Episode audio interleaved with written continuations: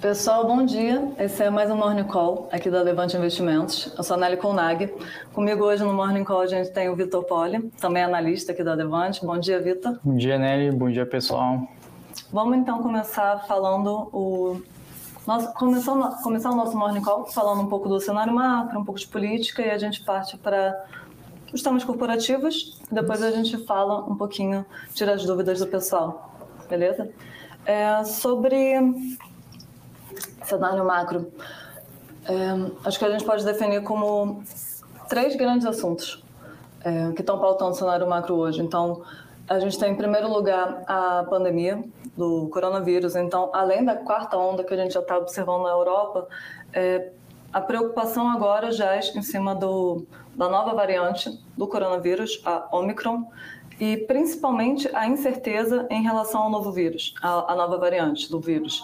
É, isso porque a gente ainda não tem dados o suficiente para dizer se a variante ela é ineficaz ou não. As vacinas que a gente já já vem sendo aplicadas em âmbito, âmbito global.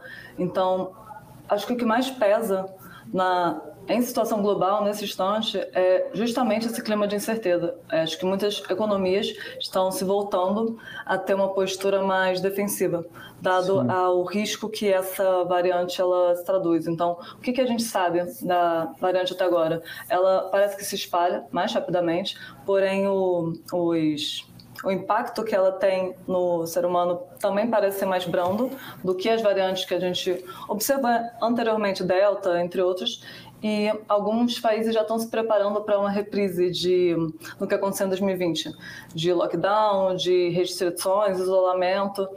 Ainda é muito cedo para a gente definir se ela vai ser tão prejudicial como foram as outras? É, mas dado toda a conjuntura e o que já foi enfrentado e quantos óbitos tiveram com, com a pandemia, é, é justificável esse clima de esse clima mais receoso. Inclusive então, no Brasil, né, já começou cancelamento de Réveillon, Carnaval também, né? Salvador já cancelou o Réveillon desse ano, acho que Carnaval do ano que vem estava incerto, não sei se, acho que não vai ter mais. Teve alguns já que cancelaram também, não só lá interior de São Paulo, aqui, então é, acho que se não me engano só são três casos até agora no Brasil, né, dessa nova variante confirmados até agora mas Perfeito. já é uma já está indo nesse sentido de novas medidas, né? Nesse nesse contexto, os Estados Unidos, no governo Biden, ele deve anunciar agora essa quinta-feira um prolongamento da obrigatoriedade do uso de máscaras. A previsão março, era que né? essa perdesse a validade, a validade agora é 18 de janeiro, mas já foi esse sim deve ser prolongado até março, e... meio de março. Isso, para provavelmente meio de março. Além disso, todos os viajantes internacionais vão ter que fazer o teste de Covid também, pelo menos 24 horas antes. É, na França, a expectativa, na França, ela, a expectativa é que o Omicron seja a principal cepa no país. Então, ela conseguiu, é, parece que ela está mais preocupada em relação a essa variante do que o país sofreu com as demais, Sim. então nesse clima já também mais defensivo. E na Alemanha, a Alemanha, lembrando que ela tem 69% da população vacinada. É, o novo chanceler que vai substituir a Merkel, o Olaf Scholz, ele já estuda maneiras de restringir esse acesso de não vacinados de forma a estimular a vacinação por, por, pelo restante da população. E lembrando que a gente também tem, a gente fala do do avanço da vacinação, mas também tem um gap entre primeira, segunda, terceira dose começou a ser aplicada aqui no Brasil, mas ainda tem um gap muito grande entre primeira e segunda dose de pessoas é. que já tomaram. Então... É, lembrando que na Europa, né, a rejeição à vacina é muito maior do, do que aqui, né? Então, apesar de eles terem a vacina lá, muita gente não quer se vacinar, até por isso essas medidas nesse sentido de, de certa forma, obrigando a população a se vacinar, né?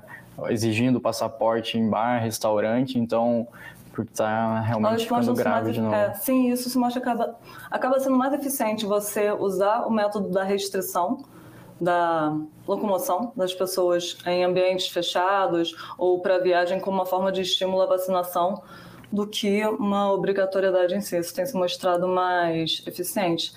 Nesse sentido, todas essas sinalizações elas apontam para uma volta de uma uma, uma, retomada das medidas de restrição a nível global. Então, pode ser que tudo isso seja uma hiper precaução e o vírus, essa nova variante, se mostre muito menos é, prejudicial do que as demais? Pode, mas dado tudo o que foi passado nos últimos anos, de 2020 e 2021, é, é justificável essa preocupação por parte das economias globais. É, o impacto no Brasil de uma nova onda de lockdown aí, de se esse Covid, essa nova variante, né, realmente se espalhar aqui, ter impactos graves, é, ser obrigado a fazer novos lockdowns, é, vai prejudicar muito a economia do Brasil, que já está sofrendo, né, patinando aí. Hoje teve dados, a gente vai falar mais para frente.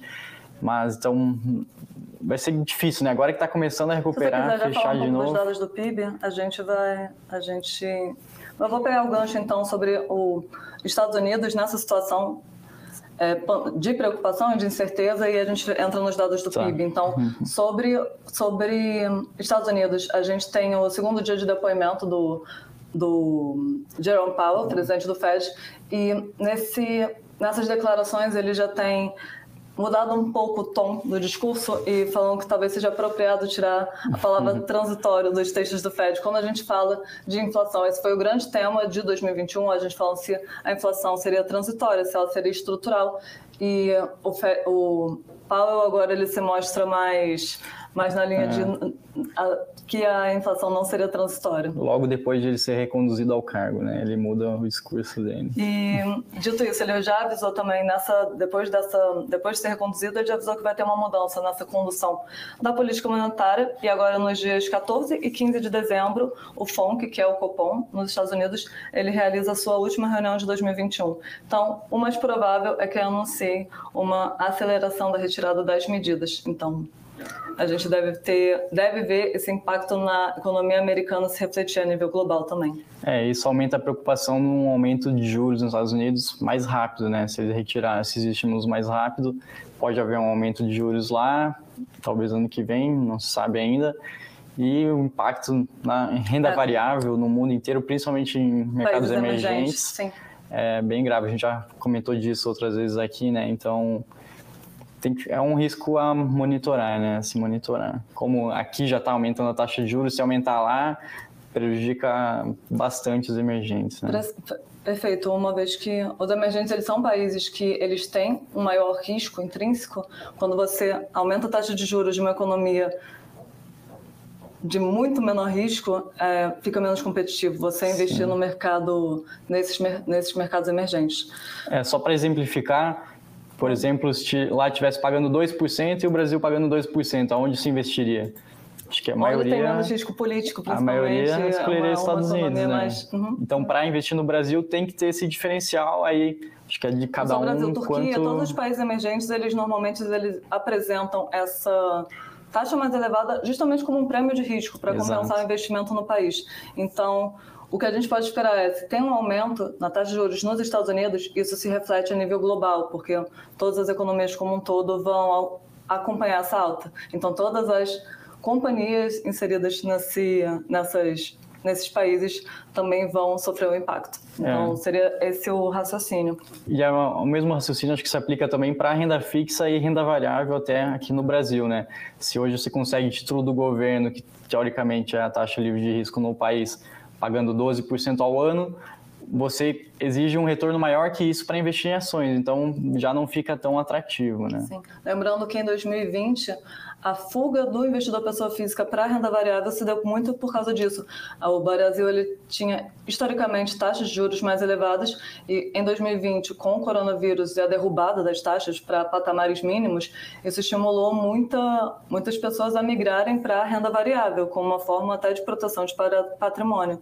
Então, é um movimento que a gente agora, com o aumento da taxa de juros, a gente deve ver uma escapada de, de capital voltando para a renda fixa. Então, o que é. já era esperado, de certa forma. Então, entrando na última último fator também que deve deve movimentar um pouco o mercado hoje, a divulgação do PIB brasileiro. Ele a apresentação é, aponta, a apresentação do IBGE aponta que ele encolheu 0,1% no terceiro trimestre em comparação ao trimestre anterior e em relação a 2020 a economia, a economia cresceu 4%, lembrando que a gente está é, comparando com uma base bastante deprimida. Então, é, tem, esse, tem esse adendo.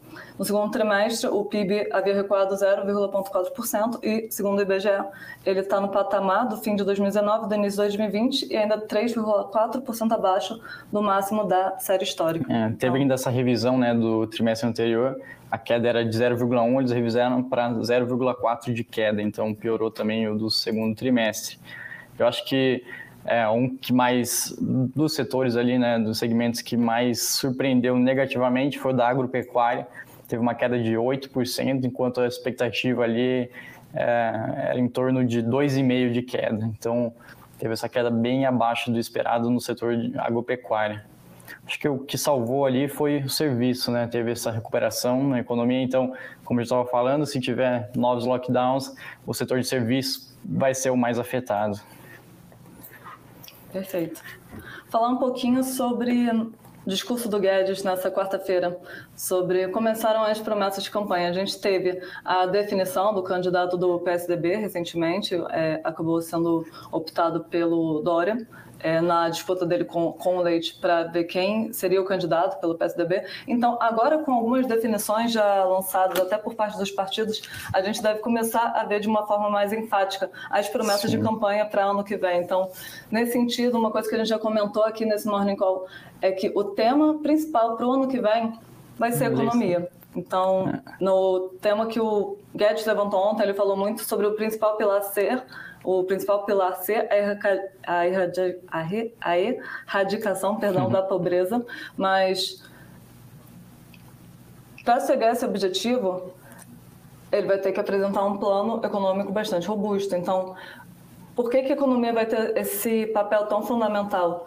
Quando a gente pensa em outros pilares, saúde, educação, esses foram muito prejudicados e eram o principal principal ponto a ser observado em 2020. Saúde foi o tema de 2020. Sim. Agora, após toda a movimentação, o embrólio que teve, a PEC dos precatórios, o risco fiscal do país, que teve esse, essa percepção de maior risco significativa.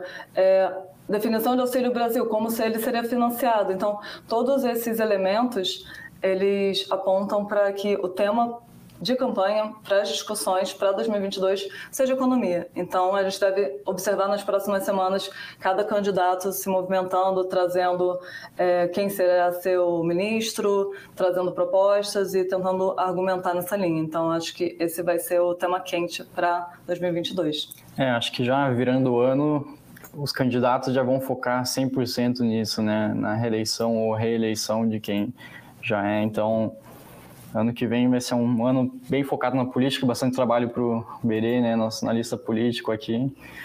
E já está começando, né? Fim de dezembro aqui. Perfeito. A política que vai, vai dominar, acho que a pauta principal, né, no mercado. Perfeito. É, a Berê está tendo bastante trabalho. Vamos entrar um pouco no cenário corporativo? Uhum. A gente pode começar aqui com notícia das aéreas, né? É, teve uma notícia aí que as tarifas aéreas são as maiores desde 2013. Estava é, tendo uma recuperação no setor, né? O ano passado, obviamente, foi muito impactado com as medidas de restrição. Ainda está voltando gradualmente, né? ainda tem gente que não se sente segura em viajar. Então, estava tendo essa volta, só que teve isso do aumento das tarifas, né? É, segundo a ANAC, a tarifa média desse, do último trimestre fechou em 529 reais. Foi uma alta de 45% em relação a 2020 e de 12% em relação a 2019. Isso já descontando a inflação, é um aumento real. Então, com essa, estava recuperando, é, mas com esse aumento fica difícil para o consumidor, né? Acredito que a maioria das pessoas escolhem a passagem pelo preço. Acho que não tem muito apego à linha aérea, só voo de azul, só voo de gol, acho que não tem muito isso. Então, fica mais difícil viajar e também tem serviços substitutos, né? Alternativos. Você pode viajar de ônibus se não for um lugar muito longe ou até de carro, né? Então, isso acaba impedindo essa recuperação do setor. E essa alta foi principalmente decorrente do aumento do querosene de aviação, que é um dos principais custos da, das companhias aéreas. Isso está muito atrelado ao preço do petróleo e também ao dólar. Então, os dois tiveram uma forte alta. Então, o querosene de aviação subiu mais de 70%, foi acima da gasolina, acima do etanol e elas têm que repassar, porque a companhia aérea já opera com uma margem muito baixa, então eles não têm espaço, não têm essa gordura para poder absorver um pouco esse aumento nos custos. Então, eu tenho que repassar ao consumidor e isso acaba prejudicando ainda mais elas, né? Então, e aí o dólar é mais da metade dos custos das companhias aéreas é dolarizado por conta do combustível, também das aeronaves, serviço de manutenção, arrendamento das aeronaves é tudo dolarizado. Então aumentou bastante os custos, já teve que repassar ao consumidor e isso acaba afastando um pouco a demanda, né, e prejudicando a retomada desse setor. Só para ter uma ideia de quão, quão é difícil operar nesse setor, né, em 2019 teve a falência da Avianca, agora a Latam em recuperação judicial e a Latam já foi a fusão né, da LAN com a TAM para salvar ela ali também estava mal. Então é um setor muito, muito difícil de operar. Acho que para investidor é difícil investir em longo prazo né, em ações de companhias aéreas, justamente por essa particularidade do setor ser muito difícil. Muitas empresas ficam pelo caminho, tem que se fundir, tem que alguém salvar. Então, normalmente os investimentos em aéreas são mais de momento, né? Não visando o longo prazo, assim. Perfeito. Acho que outra, outra notícia importante para o dia de hoje foi a anúncio da TAG intensificando a disputa de novos fornecedores de gás natural. Contextualizando um pouquinho, a TAG era a antiga operadora é, responsável pela malha de gasodutos da Petrobras. Em 2019, ela foi foi privatizada e foi adquirida pela Engie. Em meados de 2020, se não me engano, a Engie, inclusive, aumentou a participação que ela possui hoje na companhia. Então, é, melhores na, na eficiência ou, ou a operação da TAG impactam diretamente a companhia. Então, nesse contexto, a transportadora ela tinha uma, ela tem alguns carregadores que os carregadores eles são os responsáveis pela por, por por fornecer nesses dutos. E hoje ela tinha uma limitação, acho que são apenas dois carregadores que ela possui e ela tem assinado um novo contrato para aumentar, para ampliar esses fornecedores. Então, dentre esses, são, são grupos de diferentes segmentos. Então, petroleiras energéticas. Então, a gente tem desde petroleiras como a Shell, a Galp, a Equinor, Petrol Recôncavo e comercializadoras como a Compass e clientes livres como a Procigel. Então, essas companhias, elas estão visando é, a TAG ela visa uma maior diversificação para o transporte de gás natural em seus gasodutos, o que é benéfico tanto para essas companhias, porque nesse sentido, quanto maior uma maior atividade nessa uma maior penetração dessas empresas, tem um, tem uma maior disputa, tem uma maior competição e tem uma maior eficiência, por consequência. Agora, para a TAG, isso também é bastante positivo, porque a companhia amplia o seu, a sua diversificação de companhias que hoje, esses carregadores que hoje fornecem nesses gasodutos. Então, a gente vê com bons olhos esse movimento que a, que a TAG tem realizado, porém, os impactos positivos para ela não seriam no curto prazo. Então, consequentemente, os impactos positivos para ela e, consequentemente, para a Engie, a controladora dela atual, é, não seria para o curto prazo, visto que esses benefícios a gente só, só observaria para um horizonte mais longo, que seria esses benefícios advindos dessa diversificação de clientes. Então, a gente vê como uma forma bastante positiva essa ampliação, mas há efeitos práticos no preço das ações da companhia deve ter uma reação neutra. Agora, como planejamento estratégico, a gente vê com bons olhos. Sim. Para o consumidor é bom também, né? Abertura do mercado? Sempre que você tem um mercado que você aumenta a competição, é, isso gera uma maior eficiência, porque Sim. você vai fazer uma disputa interna, uma disputa entre eles para ter um melhor fornecimento. Então, é, acho que é um ganha-ganha de forma geral para as companhias que antes não, antes não tinham essa atuação, não, não, não atuavam como carregadores, é bom para a TAG e é bom para o mercado como um todo. Então, isso é positivo. Isso. a gente pode... tem mais uma internacional, acho que para fechar. Ah, certo. Sobre a Moderna temendo a nova variante da Omicron, a gente falou um pouco sobre os impactos a níveis globais que o, a incerteza, o receio com essa nova, nova variante tem causando. É, na segunda-feira, dia 29, então, início da semana, a Moderna tinha declarado boas perspectivas quanto à vacina para a variante da Omicron e ao que parece, o discurso da companhia mudou um, um pouco agora nesses, nesses últimos dias. Então, em entrevista ontem, dia 1 de dezembro, o CEO da companhia ele mostrou receio quanto à nova variante. Então, pressentimento que os cientistas é, estão mais receosos do que anteriormente. Então, a, essa declaração da companhia, inclusive, acho que intensificou o receio que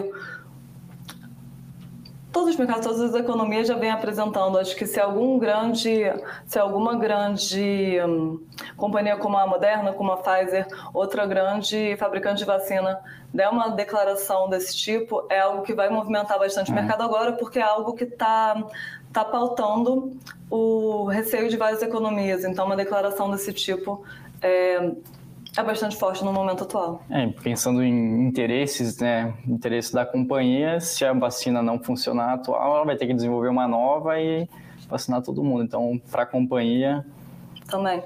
Então, para a companhia e para a Moderna, principalmente por ter acho que por ter mudado o discurso tão rapidamente também isso é, isso é negativo para a companhia, porque de ter começado segunda-feira com um discurso muito mais brando de que não acha, não acharia, que acharia, que acharia que essa nova variante não seria tão prejudicial, tão tão grave quanto as demais, mudar o discurso logo na hum. quarta-feira, isso, isso pesa negativamente para a percepção que as pessoas têm, da, do, principalmente os investidores têm da, da companhia. É, fechou em queda de 12% aqui ontem depois disso, mas ainda assim nos últimos cinco dias está com 14% de alta. Acho que vai então... de encontro com a credibilidade né, da companhia na hora, então ela, é, quanto mais uma fabricante conseguir manter um discurso acho que isso pesa mais positivamente para ela, ter, sendo Sim.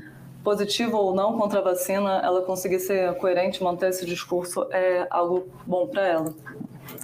Bom, entrando aqui nos comentários, Gilber mandando bom dia, arruma 97 mil pontos, mas parece que não vai ser hoje. O mercado aqui abrindo positivo, 1,5% de alta já. É, ontem começou abrindo forte também, mas ao longo do dia perdeu força, fechou no negativo, né? Está nessa, um dia positivo, um dia negativo, muita incerteza, né?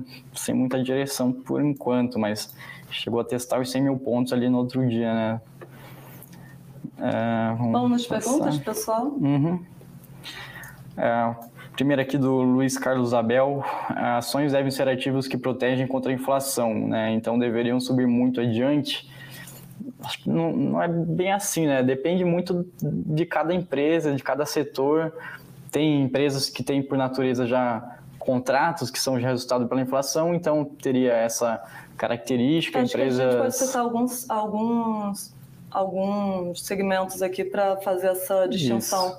Então, quando você fala de empresas que devem ter ativos, ações que devem ter ativos que protegem contra a inflação, o que a gente pensa de proteção contra a inflação? A gente pode pensar reajuste à inflação, então contratos de aluguéis nesse sentido shoppings tem esses, o contrato dos lojistas nos shoppings eles são reajustados pela inflação, então nesse sentido os shoppings estariam mais protegidos. É, transmissoras, a receita anual permitida da transmissora que ela recebe pelo operador é, elétrico ONS, ela é corrigida também pela inflação, então nesse sentido ela também estaria mais protegida. É, a própria discussão que a gente teve outro dia, acho que foi com o Vitor, que a gente falou sobre é, as commodities. As commodities, elas comumente são hedge contra a inflação, uma vez que uma alta no preço das commodities, isso no início da cadeia produtiva, você tem, se você tem uma alta no preço das commodities, você acaba impactando com essa alta toda a cadeia. Sim. Então, o consumidor final que utiliza essa commodity, para ele, ele vai ter um impacto se ele usar como, como um insumo. Para ele, ele vai elevar os preços dele, porque essa vai estar tá mais elevada, mas isso vai ter um lag, enquanto que na commodity ela vai estar. Tá você estando na commodity vai estar mais protegido. Agora, quando a gente fala de empresas produtoras de commodity, nunca tem uma, uma correlação perfeita, vamos dizer assim. A empresa ela pode estar muito relacionada a commodity, mas ela também tem as particularidades dela que impedem essa, esse movimento. É, empresas também que têm o pricing power, né, poder de precificação, assim, também conseguem repassar né, muito bem. Agora, quem não tem isso fica mais complicado, né? Como a gente está falando, companhias aéreas, fica mais difícil poder Sim. repassar isso, né? Agora, outros também que fornecem produtos essenciais, que dependendo do preço você vai ter que comprar, também consegue repassar. Mas a questão, acho que dos shoppings e transmissores, que nem você falou, tem a questão da taxa de juros, né? Sim. Que afeta muito as ações dessa companhia, porque têm, como a Anali falou, já são contratos já, então é muito previsível como vai ser a receita.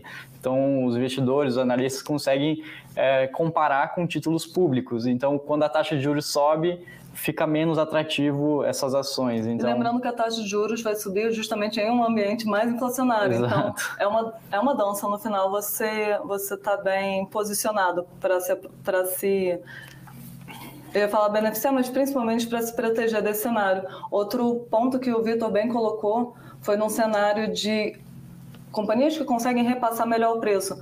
É, por mais que isso também é um ponto acho que é interessante da gente comentar. Eu penso sempre no caso das distribuidoras e o aumento da tarifa energética que a gente vem observando. Se, por um lado, por ser um serviço essencial e as pessoas demandarem energia, a indústria demandar energia, você consegue repassar esse preço, por outro lado, você desestimula o consumo. Sim. Então, você tem um aumento do preço, mas você também tem um, um, uma redução da quantidade. Então, isso também chega num ponto ótimo, não é, não chega não, pode, não é crescente a, a, não vai ser crescente ad eterno, é nesse sentido. Então tem um ponto ótimo também, que você consegue repassar essa tarifa, esse, esse preço, essa inflação. Isso. É, o Luiz Alberto aqui falando do PIB, acho que ele comentou ali antes já.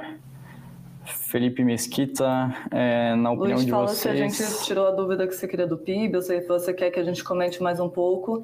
A é, Dilson não falar. sei a prova que você, tá, que você comentou, mas fala também pra gente. Né, Felipe, bom dia a todos. Cadê?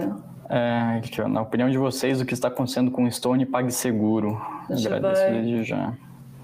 Se acompanha nele, que eu não. A gente vai passar essa pergunta para o analista responsável. A gente volta com você, Felipe. Se não, hoje, no fim do Morning Call, a gente volta para. A gente volta amanhã mesmo no próximo para tirar Sim. É, o Adilson aqui é, sobre ações é, boas pagadoras de dividendos. É, aqui no, na descrição do, do vídeo aqui tem um relatório sobre as empresas que vão pagar dividendos agora em dezembro. Então, se você gosta desses dividendos, baixa o relatório aí e você vai estar recebendo sempre todo início de mês quem vai pagar os dividendos no mês. Então, se você já baixar hoje, mês que vem você vai receber, no outro mês também. Então, se você gosta de dividendos, é, baixa aí o relatório. E boas ações paga, pagadoras de dividendos para 2022. Tem essas de sempre, né? Transmissoras são bem estáveis ali, reloginho, né? Não tem muito mais onde investir, então a maior parte vai para dividendos. É, tem uma também que, mesmo com essa queda do minério, é a Vale, né? Que ela tem a política de dividendos dela, é, distribui boa parte. A gente estava fazendo os cálculos aqui outro dia, depois do guidance dela. Então a gente espera bons dividendos da Vale também para 2022. É, mesmo com o minério ali em torno de 90, 100 dólares por tonelada, ela continua gerando bastante caixa, não tem mais muito investimento para fazer, então boa parte desse, desse, dessa geração de caixa vai para dividendos. Tem mais alguma que você quer falar? Eu vou complementar essa questão de dividendos. A gente conversou aqui outro, em outros momentos sobre empresas que comumente são boas pagadoras de dividendos como o ano de 2020 foi um pouco atípico em, em, diversos, em diversos fatores, não apenas da questão do 2021, não apenas questão de coronavírus, mas do do atual momento de escassez hídrica que o país vem enfrentando, a gente já comentou aqui no Morning Call algumas vezes, a gente tem companhias que, o Vitor bem pontuou, a gente tem o caso das transmissoras, que elas estão protegidas desse cenário, uma vez que a remuneração delas é paga pelo operador elétrico, a ONS, então ela não, ela fica protegida num cenário de queda de demanda, porque você usa pela as empresas pagam pelo uso da linha elétrica, então elas pagam ao operador e o operador paga para a transmissora. Nesse sentido, elas estão protegidas. Agora, a gente tem companhias que também são comumente boas pagadoras de dividendos, caso da Engie, que sofrerão bastante devido a esse cenário de escassez hídrica em 2021. Nesse sentido, apesar de ser uma companhia boa pagadora de dividendos, por ter tido números mais combalidos no, devido ao atual cenário, a gente entende que seria algo, uma, um comportamento responsável até da companhia? Segurar um pouco os dividendos para o próximo ano como uma forma de reequilibrar sua, sua situação financeira, é, operacional, até para garantir a sustentabilidade da companhia no longo prazo. Então, é, só fazendo esse adendo, a gente tem essas companhias que têm essa característica mais previsível e que devem ser boas pagadoras de dividendos, permanecer sendo boas pagadoras de dividendos para o ano que vem, mas a gente também tem essas companhias que têm esse histórico de dividendos mais elevados, mas que para o ano que vem a gente espera que haja essa redução até para garantir a sustentabilidade da empresa no longo prazo. Então, acho que é interessante pontuar esse ponto. É, passando aqui do Luiz Carlos Abel, Petro hoje é a melhor opção em relação a Petro Rio. Acho difícil falar que a, olha, as duas são bem influenciadas né, pela cotação do Brent, né, do petróleo. A PetroRio é uma empresa bem, bem menor do que a Petrobras. Ela adquiriu os campos da Petrobras, agora está revitalizando esses campos para aumentar a produção e conseguir se beneficiar disso, enquanto a Petrobras está vendendo esses campos onde ela não investia e vai focar acho que 70% do seu CAPEX nos próximos anos no pré-sal. Então, que é o melhor ativo, é um ativo bem rentável, bem produtivo, tem um petróleo de boa qualidade e com o petróleo do jeito que está, patamares altos, ela está gerando bastante caixa, reduziu bastante a alavancagem, a meta que ela tinha para o ano que vem ela já atingiu esse ano, então ela está num momento muito bom realmente, mas com a cotação amassada, mas justificável, né, pela conta, por conta do risco político extremamente alto, né? Conforme ela fica mais atrativa, os resultados melhoram por conta do petróleo que beneficia ela, maior é o risco político, porque tem que repassar e isso acaba indo para o preço da gasolina todo mundo sabe do jeito que está e a pressão da sociedade, dos políticos aí, tem deputados, senadores falando, até do presidente, então aumenta esse risco político também nela. Aí fica difícil falar sobre a Petrobras, porque ela está num momento muito bom, mas tem esse risco político bem alto nela. Quanto a PetroRio, é, é isso que eu falei, ela, a 3R também, esse mesmo estilo, adquiriu o campus da Petrobras, está adquirindo é, o Albacora também agora da Petrobras, que vai aumentar bastante a produção dela. Então também está num momento muito bom. É, Felipe Mesquita, sobre Stone PagSeguro, que você perguntou, é, o que os analistas aqui do time comentaram é que é um setor de competição muito, muito elevado. Então, as empresas elas estão tendo dificuldade em entregar crescimento e rentabilidade. Então, elas estão apanhando bastante por causa disso também por conta da atual conjuntura e cenário. Então, é isso que a gente vem observando, essas quedas subsequentes e por que as ações têm apresentado. Acho que tem a questão da sessão de crédito também, né? Que apresenta. Que elas... teve... É muito difícil dar crédito no Brasil e elas estão patinando aí, tentando aprender ainda, coisa que, por enquanto, até hoje, só o bancão conseguiu dominar muito bem, né? Então a inadimplência muito alta acaba afetando os resultados delas. Agora não lembro exatamente quem foi que apresentou um resultado bem abaixo no último trimestre disso. Bom ponto. Vamos para a próxima. Essa da Denise aqui. Oi, pessoal. Tem tanta coisa caindo que está difícil escolher o que aproveitar, já que a verba é limitada. O que vocês consideram teses mais curtas e teses médio prazo? Varejo, bancos, construtoras. Certo. É, construtoras, a gente comentou aqui no Morning Call, ontem, inclusive, saiu uma notícia no Valor, que é, saiu notícias vinculadas à mídia, é, falando sobre o encolhimento no setor de construção. Para contextualizar um pouco, a gente não vê, para um, um curto prazo, é um setor que tem apanhado muito e justifica, justifica, justificado esse, essa desvalorização do preço das ações das companhias, porque é um momento que as ações elas têm, têm sofrido, tanto o segmento alta renda, média alta, ele tem sofrido com o iminente aumento da taxa de juros, o que encarece financiamento de imóveis, então isso tem desestimulado é, essa aquisição de imóveis, por parte da clientela, então isso impacta diretamente as companhias. E no segmento baixa renda, que normalmente seria mais protegido a alta da inflação, uma vez que ela tem esse segmento é subsidiado, os programas Casa, o programa Casa Verde Amarelo que substituiu o Minha Casa Minha Vida, ele também sofre nesse cenário com o aumento do custo de construção devido à alta das commodities. Então, aço, por exemplo, então devido ao custo elevado, isso aumenta o custo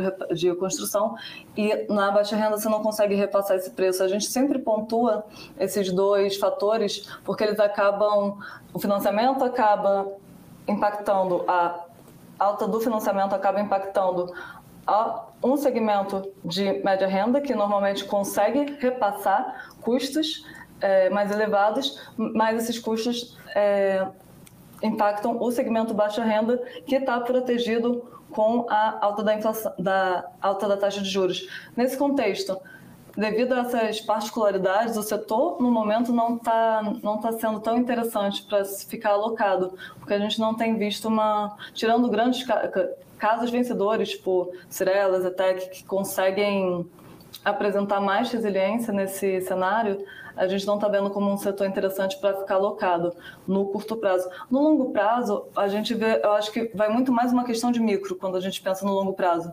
porque sendo uma boa companhia, ela conseguindo fazer, ela conseguindo ter resiliência em um cenário mais adverso no curto, no longo prazo vão ser companhias que vão trazer vão trazer benefícios ao, ao investidor, mas no longo prazo, acho que não teria uma, um setor para a gente ser contra, vamos dizer. Agora, no Sim. curto prazo, tem essas companhias, tem esses segmentos que a gente já não, não vê com bons olhos, dado a atual conjuntura. É, varejo, ela falou ali também, está num momento complicado agora, né? Tá vendo até as ações do Magazine Luiza, da Via caindo forte aí nos últimos meses. Então também está complicado agora. O resultado do último trimestre foi abaixo né, das expectativas, crescimento mais fraco. Então está num momento mais, mais complicado e também. E banco, historicamente, costuma acompanhar bastante o... Além de ele ser, compor parte significativa do Ibovespa, ele Além disso, ele tem a própria, a própria firma, o banco, ele tem instrumentos de proteção que ele consegue é, ficar mais defensivo num cenário diverso e ganhar mais apetite num cenário, num cenário menos. Então, normalmente o que a gente vê para bancos, isso historicamente, tá? Porque essa crise de 2020 a gente está vendo muitas, muitas não similaridades com o passado, mas historicamente bancos eles costumam caminhar junto com o Ibovespa. Então seriam setores eles não chegam a ser, a ser setores defensivos, mas eles são bem alinhados ao benchmark é, não é o que a gente tem observado também nessa última crise. A gente tem visto muito mais volatilidade, mas historicamente eles têm essa característica. Isso. Vamos para o Juber. Pão de açúcar, açaí, vem caindo forte algumas semanas. Aquelas são empresas que repassam de maneira rápida a inflação. Quer comentar um pouco, o, o Vitor, eu complemento? Eu acho que da queda, né, a maioria das ações caíram forte nas últimas semanas, então a não só é, todo, é, a não ser ações mais descorrelacionadas com o Bovespa ou correlação Algumas inversa, né? Suzano, por exemplo, bem dolarizada, então ela até se beneficia de um cenário assim. Mas é, acho que as duas caíram mais desde que anunciaram aquele acordo. É, o açaí, principalmente o pão de açúcar, até chegou a subir forte no outro dia, mas depois devolveu tudo, acabou voltando.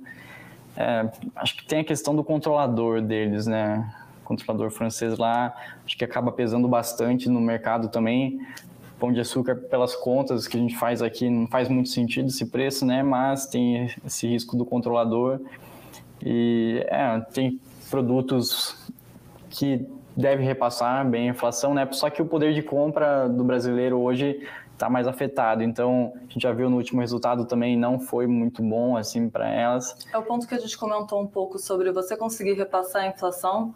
Você está na variável do preço, mas a variável da quantidade, por um lado, se você aumenta muito o preço, você também está desestimulando Sim. o consumo. Então, tem um ponto ótimo de para esse equilíbrio. É, mas para o futuro aí o açaí fez esse acordo, uh, comprou né, do Pão de Açúcar essas lojas do Essa, então vai aumentar bastante o número de lojas dela. Vai, é, a gente espera que, como já foram nas outras, ela consiga aumentar rapidamente é, o faturamento dessas lojas, transformando na bandeira açaí. É, são pontos muito bons, maioria em capital, onde ela não conseguiria construir, então já é ponto que já tem fluxo, isso deve traduzir em melhores resultados no futuro enquanto o Pão de Açúcar vai receber uma boa grana por isso, por essas lojas. Também está vendendo o imóvel da, das lojas, vai receber também mais de um bilhão é, de um fundo imobiliário. E também vai continuar investindo em novas lojas. Se desalavancou e vai pagar até um, um dividendo aí que ela tinha anunciado, agora não lembro exatamente quando. Então, no futuro, tem boas perspectivas nesse sentido para ela, mas o cenário realmente para o setor está meio ruim, justamente por isso, a alta taxa de juros, desemprego ainda está bem elevado, o poder de compra da população está tá mais baixo agora. É, Matheus, é, pergunta sobre visão dos dividendos. Qual empresa venceria o mata-mata? Taesa, Isa e Vivo. É, dividendos o Vitor também pode complementar, mas é, sobre a sua pergunta. É, quando a gente faz uma comparação, eu sempre gosto de comparar companhias que são do mesmo segmento. Então, nesse sentido, eu vou falar sobre Taesa e Isa. Inclusive, a gente tem um mata-mata no nosso canal, é, com a participação do Flávio Conde minha, a gente comentando um pouco sobre essas, essas companhias. E, basicamente, por serem companhias, tanto a Taesa como a Isa, elas têm uma característica de muita previsibilidade. Então, como eu falei antes, a receita delas ela vem do operador nacional, então a ONS. A se chama RAP, é a receita anual permitida. Então, ela tem essa previsibilidade na receita e o custo dela, da, das transmissoras, é de operação e manutenção. E muitas vezes você consegue terceirizar esse contrato, então você também tem essa, esse custo muito previsível. O que, que a gente tem observado para Taesa e Isa? Isso nos resultados do terceiro trimestre. Elas têm tido uma maior ineficiência na gestão de custos, então isso também pesou negativamente no, no resultado de ambas companhias agora no terceiro trimestre. Porém, a gente vê ainda com uma. Olhando um pouco mais no micro, a gente tem uma visão mais positiva para a Isacetep. Então, olhando historicamente, acho que as duas são muito boas pagadoras de dividendos, mas pensando sempre na sustentabilidade da companhia, é, para ela conseguir permanecer sendo uma boa pagadora de dividendos, a gente vê com bons olhos a operação que a Isacetep vem tocando. É, de Vivo também é uma boa pagadora de dividendos, né? Mas tem essa questão do 5G agora, onde ela vai ter que investir mais é, em capex, né? Porque o 5G demanda bastante isso, mas ao longo de vários anos.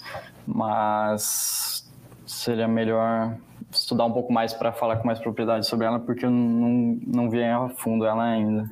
Perfeito. É, duas do Luiz Carlos Abel aqui, uma sobre frigoríficos, arroba do boi subiu, será por receio de menores margens. É, a questão do boi, é, tem essa questão do embargo da China, né? Não estão conseguindo vender já faz três meses. Agora teve chuva recentemente, então possibilitou uma recuperação do pasto e os produtores dos boi conseguiu manter ele no pasto por mais tempo, então não precisou vender, isso restringiu a oferta do boi, o que acabou elevando um pouco o preço ali do arroba, como você está falando muito bem. É, então, quando é, sobe o preço ali, realmente, se não conseguir repassar, como a gente está falando, o poder de compra do brasileiro está bem abaixo, é, a margem fica menor. Já estavam com margem comprimidas ultimamente. E a principal questão do setor agora é essa restrição da China, aí três meses já sem poder exportar para lá. Tem que ver como vai se desenrolar, né? E a outra pergunta dele aqui, da Petro deve entrar na lista de boas pagadoras de dividendos como Vale. Ela anunciou recentemente é, o seu plano né, para os próximos anos e também uma mudança na política de remuneração aos acionistas. Ela estipulou um dividendo mínimo é, de 4 bilhões de dólares, se eu não me engano, é, quando o Brent estiver acima de 40 dólares por barril. e também é, como ela já atingiu a meta de alavancagem dela de, de dívida bruta de 60 bilhões de dólares, ela pretende manter abaixo desse valor, até 65 bilhões ali, e se conseguir manter isso, a, a sua política estipula que deve distribuir 60% da diferença entre o fluxo de caixa operacional e os investimentos. E ela ainda pode distribuir dividendos extraordinários, como fez agora recentemente, bastante dividendos. Acho que isso principalmente para amenizar um pouco esse risco político, como a gente estava comentando antes, é, conseguiu distribuir bastante dividendo, boa parte vai para o governo, que é o controlador, então ele tem planos de usar esse dividendo que recebeu para políticas sociais, então isso ameniza um pouco esse risco político, mas depende muito do, do Brent, né? Se manter em patamares elevados, ela vai continuar gerando bastante caixa e vai sim distribuir mais dividendos e também porque esse risco fica alto, como falei antes, e aí os dividendos amenizam um pouco esse risco. Então, se continuar nesse bom momento, sim. Vou na pergunta do Fábio Freitas, é, dupla, como, como explicar a queda da Enjoei, que estava negociando próximo a 13 reais há seis meses, atrás é, hoje está perto dos 2,90, era uma bolha. É, Fábio, a gente não acompanhou a Enjoei de perto aqui, mas eu vou falar de uma forma geral de empresas é, gente teve muitas empresas que realizaram IPO recentemente, então no, nos últimos anos, e uma característica de algumas delas, e principalmente essas com mais viés tech, vamos dizer assim, é entrega de resultados a longo prazo. Então, uma característica um pouco mais, mais de crescimento. Nesse sentido, essas companhias que têm essa, esses resultados concentrados no longo prazo, elas são apanham muito mais em um cenário de maior incerteza, aumento de taxa de juros, porque você está trazendo a valor presente resultados que estão muito no futuro e estão bastante incertos, dado a atual conjuntura. Então, comumente essas companhias elas tendem a apanhar bastante. Então, não só o caso de Enjoei, mas a gente pode tem algumas companhias que a gente observou esse movimento. Dito é. isso, só para fechar o raciocínio, tem companhias que a gente gosta bastante, que tiveram um IPO que dispararam no começo, que gostamos bastante do case e logo em, logo em seguida tiveram uma queda acelerada. Isso também vem muito em parte por conta da atual conjuntura macroeconômica que não está ajudando o atual cenário político. Então, a bolsa como um todo ela está caindo. Agora, essas quedas mais acentuadas, elas têm normal, normalmente o que a gente está observando agora é, são características de companhias mais ou small caps, que tem maior volatilidade, ou companhias de growth que tem essa hum, promessa de resultados no mais longo prazo. Então, essa é uma incerteza que acaba penalizando e faz o mercado bater mais nas companhias. É, algumas dessas companhias até ficaram conhecidas aí como fake techs, né? Porque se pagaram muito de techs no seu, no seu IPO, mas o negócio não é muito assim. É, também nós fizeram um IPO no momento muito favorável da bolsa, taxa de juros 2%, fica mais fácil. Aí no momento agora Você taxa dá uma de juros, no mercado, sim. Elas acabam sendo bem prejudicadas. Estava vendo até outro dia aqui uma lista dos 10 piores IPOs recentes, é, com votação até o dia 26 de novembro. Entre elas estava Enjoei com queda de 63%, mas aí destacando outros ali também, Mobile com 78% de queda, Mosaico, Dots, West, é, seguindo bem West essa característica. Get Ninjas, seguindo então... bem essa característica. Eu gostei do nome Fake Tech, mas seguindo bem essa característica tech que tem essa. Primeiro, é um setor mais arriscado, então beta é mais elevado, com, comumente, e maior. E promessa de rentabilidade maior no longo prazo, então de resultados no mais no longo prazo. Então, no momento atual, elas acabam apanhando mais. Acho que é nesse contexto. Sim, exato. E a gente não acompanha muito elas de perto para poder falar exatamente sobre cada uma, né? Sim, Foi... mas analisando mas o setor como um todo, esse, esse ponto que o Vitor levantou das techs é muito bom, porque descreve bastante o que a gente observou. Realmente, 2021 foi um ano de bastante IPO, que a gente observou no começo do ano, mas as companhias, elas numa virada de mercado, é, costumam apanhar mais. Certo. Luiz Carlos Abel aqui perguntando: a queda do PIB agropecuário poderá fazer reduzir os preços de grãos? Não, tá? Os preços de grãos seguem a política de oferta e demanda né, global. O Brasil, grande influência nos grãos, é um dos maiores produtores e exportadores da maioria dos grãos aí. Então, o principal é isso, a demanda segue forte, a oferta, principalmente no Brasil, nos Estados Unidos também sofreu um pouco esse ano por conta dos problemas climáticos, como a gente teve aqui, mas não foi isso. É, o PIB saiu hoje de manhã, a gente estava discutindo aqui um pouco sobre o PIB agropecuário ali antes, porque essa surpresa, né? A gente precisa olhar melhor o número ainda, mas estava discutindo, talvez por conta do atraso na, na safra, teve é, uma parte do que deveria ser faturado no primeiro trimestre foi para o segundo, então aumentou a base de, compara de comparação do terceiro para o segundo, fica essa base um pouco afetada, mas a gente precisa estudar melhor o número para poder falar. Isso foi só algumas coisas que a gente estava tentando adivinhar realmente, né? Acho que, que é a pergunta do Juber foi isso, porque da queda do PIB agro. Perfeito. É, acho que para fechar, a gente tem a pergunta do Adilson falando de perspectivas para dezembro uso mais e se a gente tem uma luz no fim do túnel. Eu, a gente respondeu essa pergunta uma parecida com essa no Morning Call de ontem.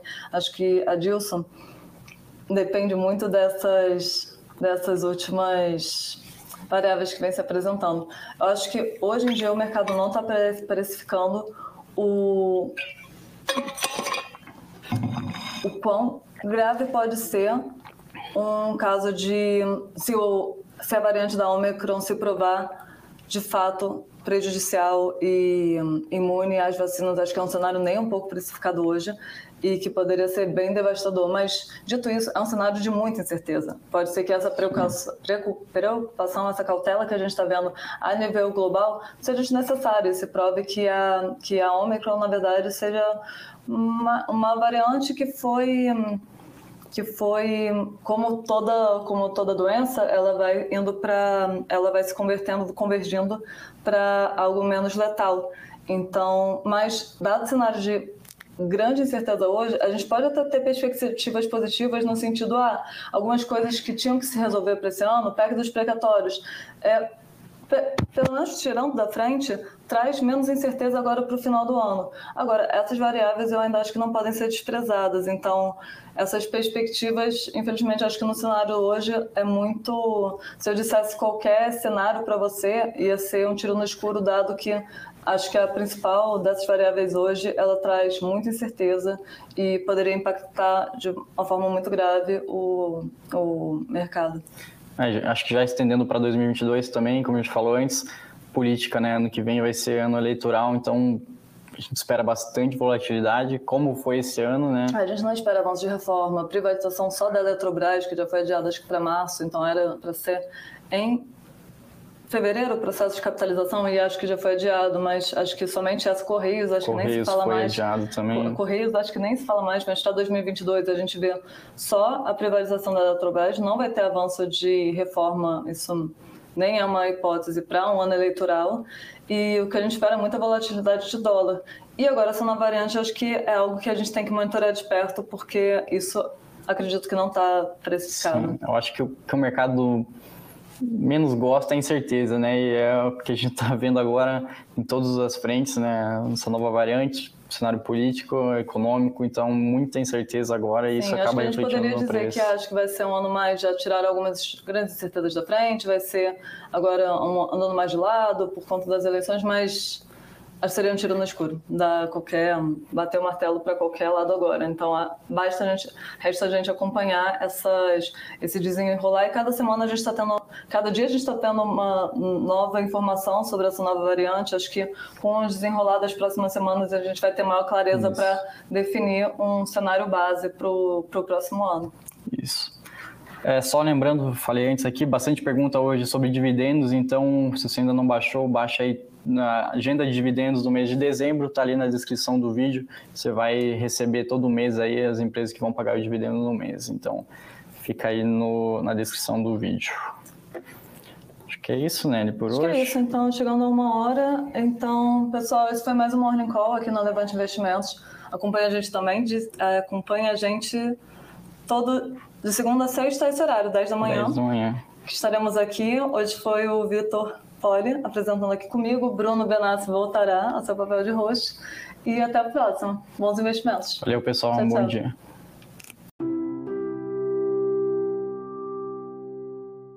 Para saber mais sobre a Levante, siga o nosso perfil no Instagram levante.investimentos. Se inscreva no nosso canal do YouTube Levante Investimentos. E para acompanhar as notícias do dia a dia e mais sobre a Levante, acesse nosso site levante.com.br.